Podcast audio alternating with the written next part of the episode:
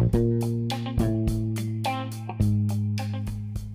herzlich willkommen zu Folge 4 des Bildungscafés.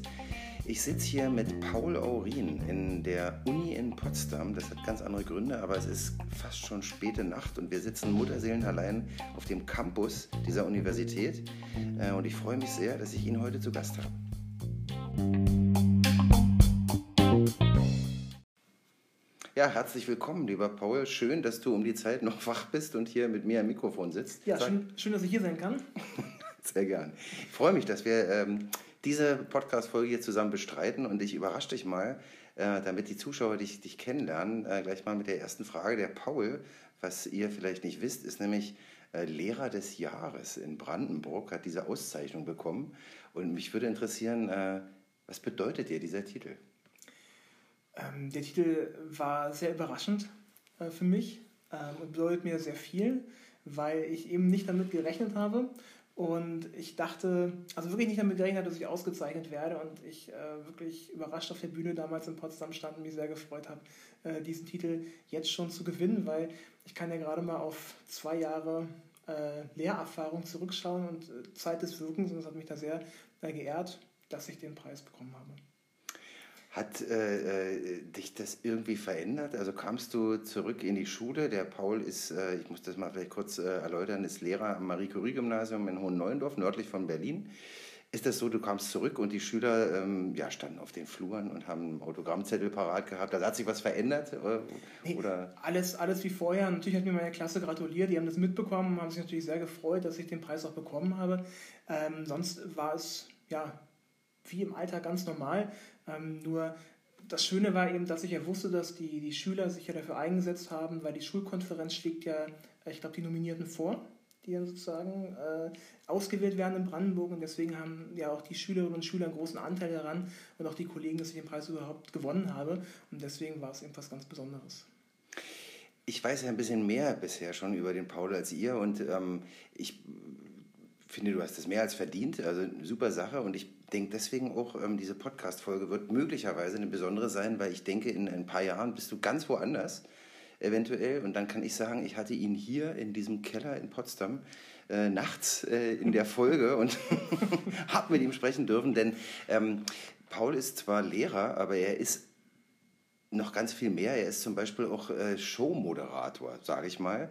Ähm, ich konnte das selbst schon miterleben. Mm, es ist quasi im, im, im Nebenberuf organisiert Paul als so eine Art, äh, ja, wie soll ich sagen, Stefan Raab von Brandenburg, eine, eine Art äh, fernsehartige Show, wo sich die Stadthalle in Hohenneuendorf einmal im Jahr ähm, bis auf den letzten Platz füllt mit Bürgermeister und allem, was dazugehört. Ähm, und da findet eine, eine Art riesige Fernsehshow statt. Und mich hat es äh, total erschlagen, als ich das das erste Mal mitbekommen habe. Ähm, vielleicht erzählst du darüber mal kurz. Was, was, äh, äh, was ist das und was steckt da jetzt mal so als, als Showmensch und als Lehrer dahinter? Ähm, ja, Werbesieg Power, wie du es gesagt hast, ist eine, eine, große Veranstaltung, die wir einmal im Jahr machen. Und zwar steckt dort der Hyperion Kulturverein hinter. Das ist erstmal ein Verein, den wir gegründet haben. Äh, und das Ziel, was wir dort haben und wo ich eben viel auch in meiner Freizeit, Zeit, Energie investiere, ist, dass wir mit jungen Menschen, also ich sag mal 14 bis 30, äh, im Kern vor allem natürlich Schülerinnen und Schüler, aber auch Studenten, ähm, einen Projektrahmen haben, in dem wir kulturelle Veranstaltungen aller Art planen. Dazu gehört diese Game Show, die du erwähnt hast.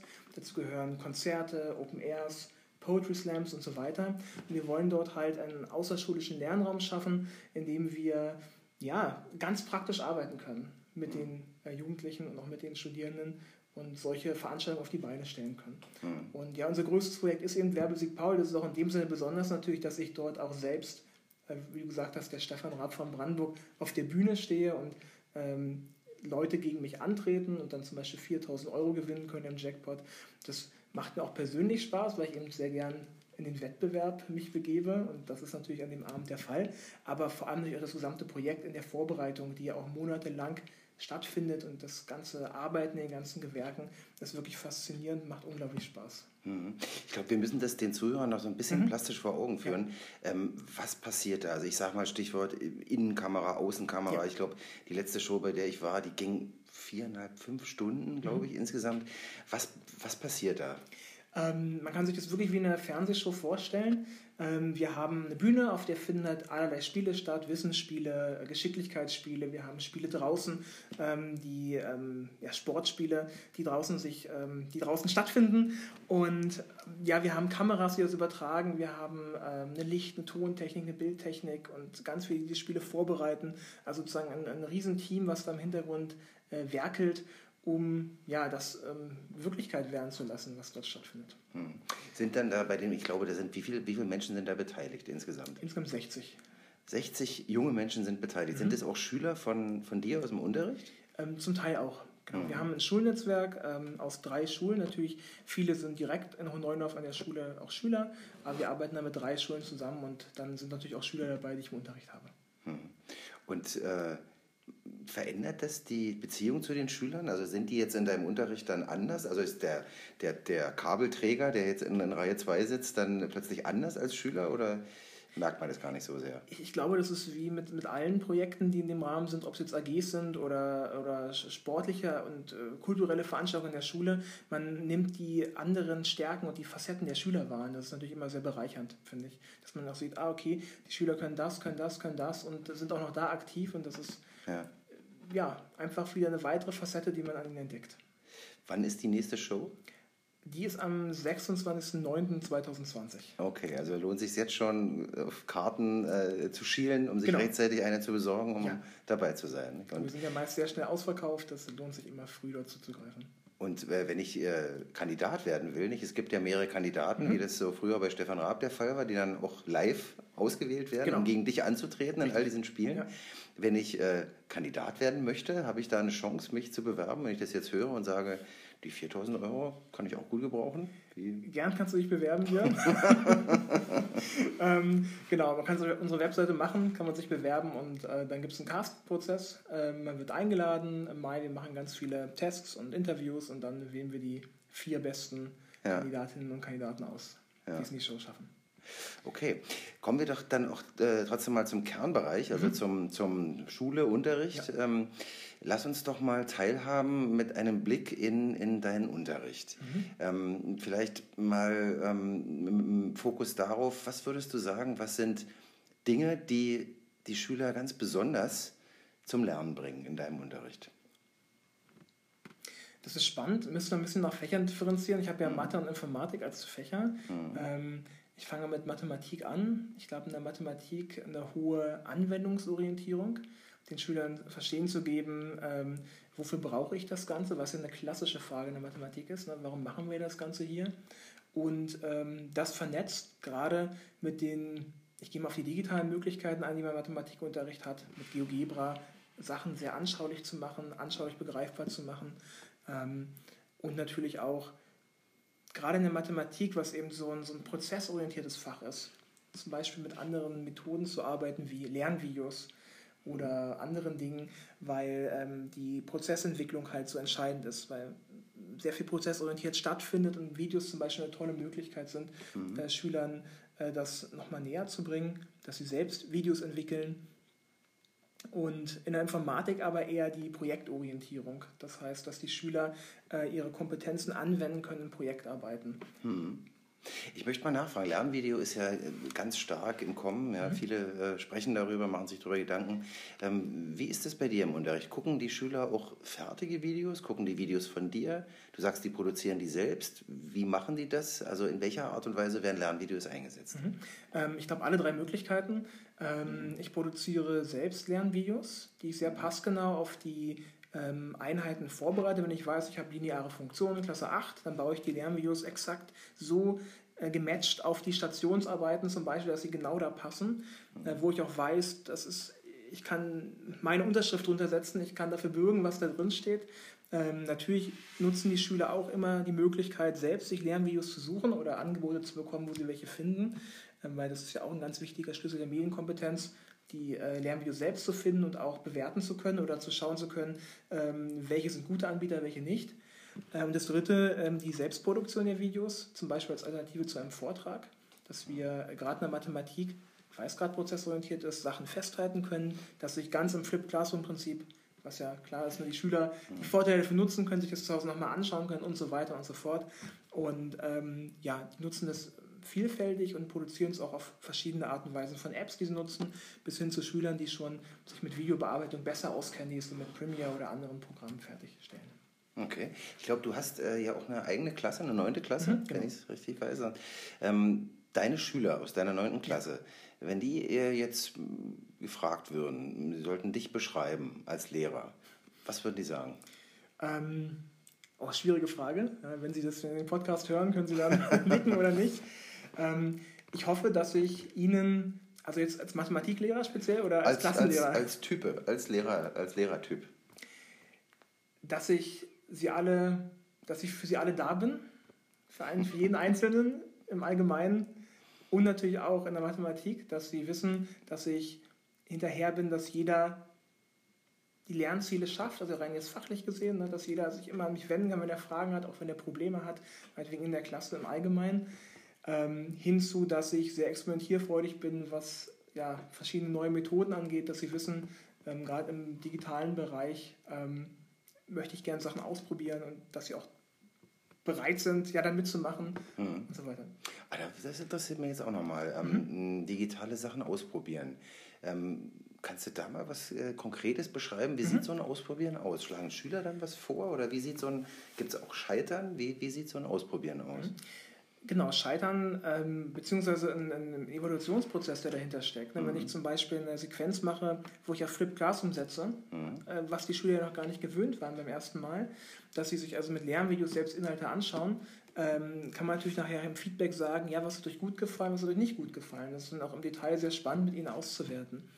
Äh, Dinge auszuprobieren, wie meinetwegen Tools im Formative Assessment Bereich oder digitale Leistungskontrollen und so weiter und so fort, sind natürlich sehr spannend und mhm. ähm, da wissen Sie halt bei mir, da kommt immer was Neues. Mhm. Wo Sie okay. sich austesten. Ähm, eine Frage noch als, mhm. als Klassenlehrer oder vielleicht auch, auch als generell als Fachlehrer.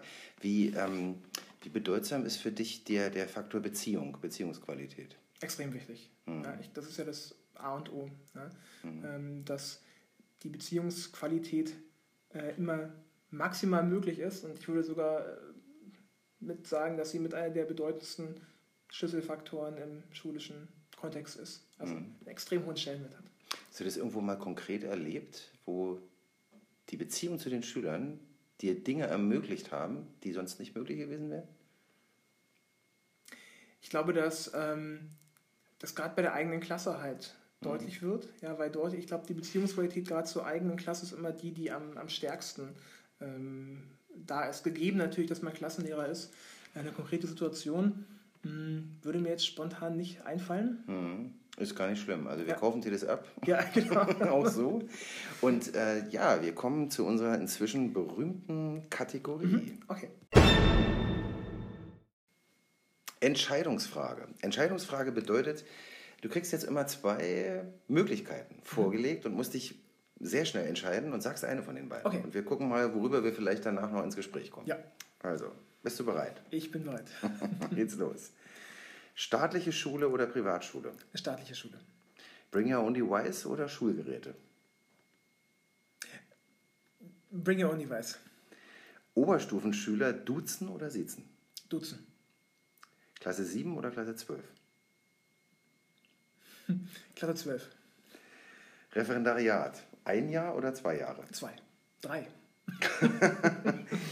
Mathe oder Info? Mathe. Unterricht in Fächern oder phänomenorientiert? Phänomenorientiert. Klassenfahrt oder Projektwoche? Klassenfahrt. Fahrrad oder E-Bike? Fahrrad. iOS oder Android? iOS. iOS. Oh, ja. Der Moderator kann mir nicht sprechen. Berlin oder Brandenburg? Brandenburg. ich hatte jetzt ein paar. Es, ist, es macht sich immer bezahlt. Ich habe ein paar Sachen, wo ich einsteigen will. Ich frage mal gleich nach dem letzten. Brandenburg, aber du hast gezögert. Warum? Du arbeitest im schönen Brandenburg. Ja, ähm, ich finde, Absolut, ja, ich, ich, freue mich auch. Ich hatte ja auch viele Jobangebote in Berlin. Ich habe mich ja ganz bewusst für Brandenburg entschieden. Deswegen, es ist ähm, ja. aus vielerlei Facetten ähm, ähm, für uns als Lehrperson, denke ich mal, die bessere Wahl. Ähm, aber ich war ja auch im Praktikum in Berliner Schulen. So gesehen, ähm, wir wissen ja, eine Schule hängt ja nicht unbedingt vom Bundesland, aber die Rahmenbedingungen sind in Brandenburg äh, immer deutlich besser als in Berlin in den letzten Jahren gewesen. Deswegen äh, bleibe ich ganz deutlich bei Brandenburg, auch wenn es in Berlin, das will ich auch sagen, auch schöne Schulen gibt. Das wollte ich jetzt nicht anders Ja, ja. okay.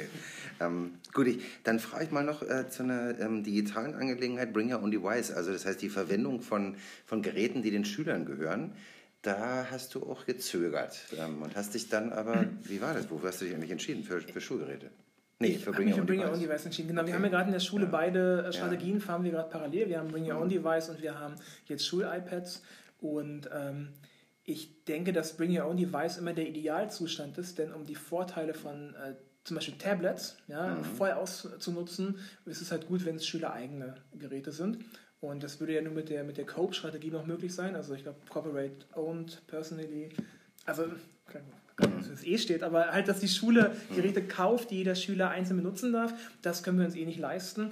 Äh, aber ähm, ich finde, die Bring Your Own Device sind das am besten, es wird sich ja in die Richtung entwickeln, denke ich mal, in den nächsten fünf bis zehn Jahren, dass ähm, mhm. das Tablet als solches oder welche Form auch immer zur Grundausstattung wahrscheinlich von Schülern gehören wird und so gesehen die schuleigenen Geräte irgendwann in den Hintergrund treten.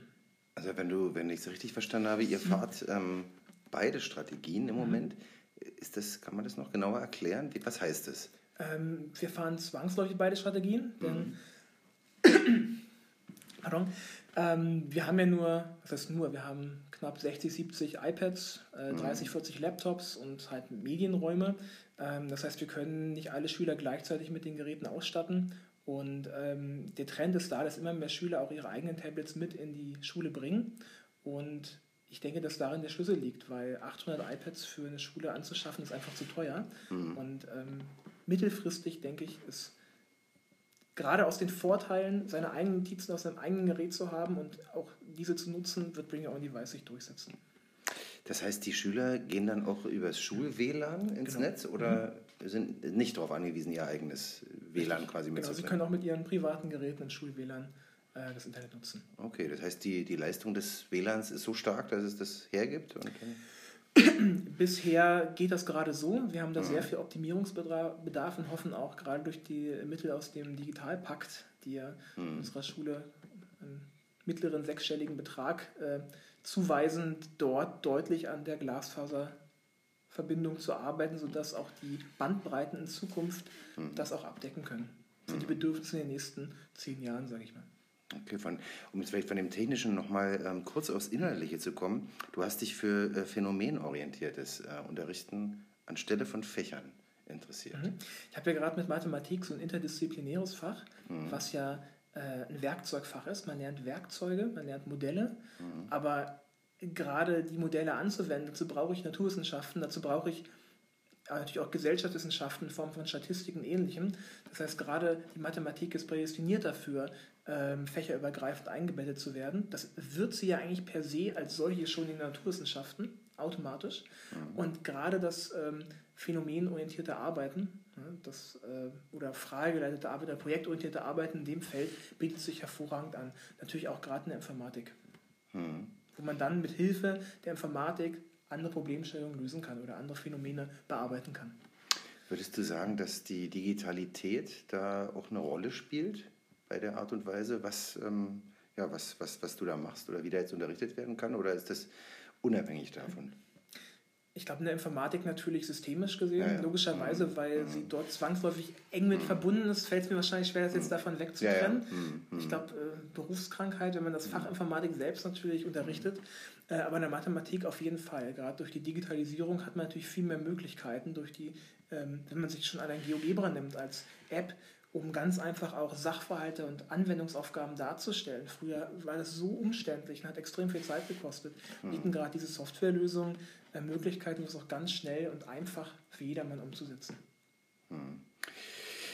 Äh, ich wollte eine Sache am Ende dich noch mhm. bitten, weil du ja noch nicht so lange, verrate ich mal, aus dem Referendariat ähm, entschwunden bist. Wenn jetzt äh, Referendare äh, den Podcast hören und du bist ja doch recht souverän und, und erfolgreich durchs Referendariat gegangen, ähm, gibt es so eine knackige Sache, die du den Referendaren mitgeben kannst? Ähm, Tipp, Hinweis, das, das, Haltung oder ja, so? Hm. Das Referendariat auf jeden Fall als Spielwiese zu begreifen, äh, sich auszuprobieren, äh, auch zu scheitern, den Mut zum Scheitern zu haben, auch ungewöhnliche Konzepte zu nutzen, das sagt sich natürlich immer so einfach, weil man natürlich weiß, dass ähm, gerade wenn man kein Mangelfach hat, wie die Naturwissenschaften, dass natürlich auch die Abschlussnote extrem wichtig ist für äh, die Möglichkeiten, eine Stelle zu bekommen. Ich weiß, ähm, deswegen ist es einfach gesagt, aber trotzdem möchte ich es Klischee gesagt daher sagen, weil ich genauso, genauso dahinter stehe, einfach ähm, alles Mögliche probieren. So viel Zeit und so viel Ruhe hat man im Regelbetrieb dann später nicht mehr, finde ich, ähm, wie im Referendariat. Super, also hört es da draußen und handelt danach. Ja, vielen Dank. Wir sind schon am Ende angekommen. Lieber ja. Paul, schön, dass du den Abend hier in diesem äh, Potsdamer Unikeller mit mir verbracht ja. hast. Schöner Campus äh, hier in Golm, ne? ja. auch mal hier gewesen. Genau, genau. Und insofern ähm, ja, sehen wir dich bestimmt auch bei anderen Gelegenheiten wieder. Und ähm, ja, wer sich eine Karte für Wer besiegt Paul besorgen möchte, ähm, steuert die Internetadresse an und dann ähm, seht ihr den Paul in live gerne da. Vielen Dank. Ja, vielen Dank auch.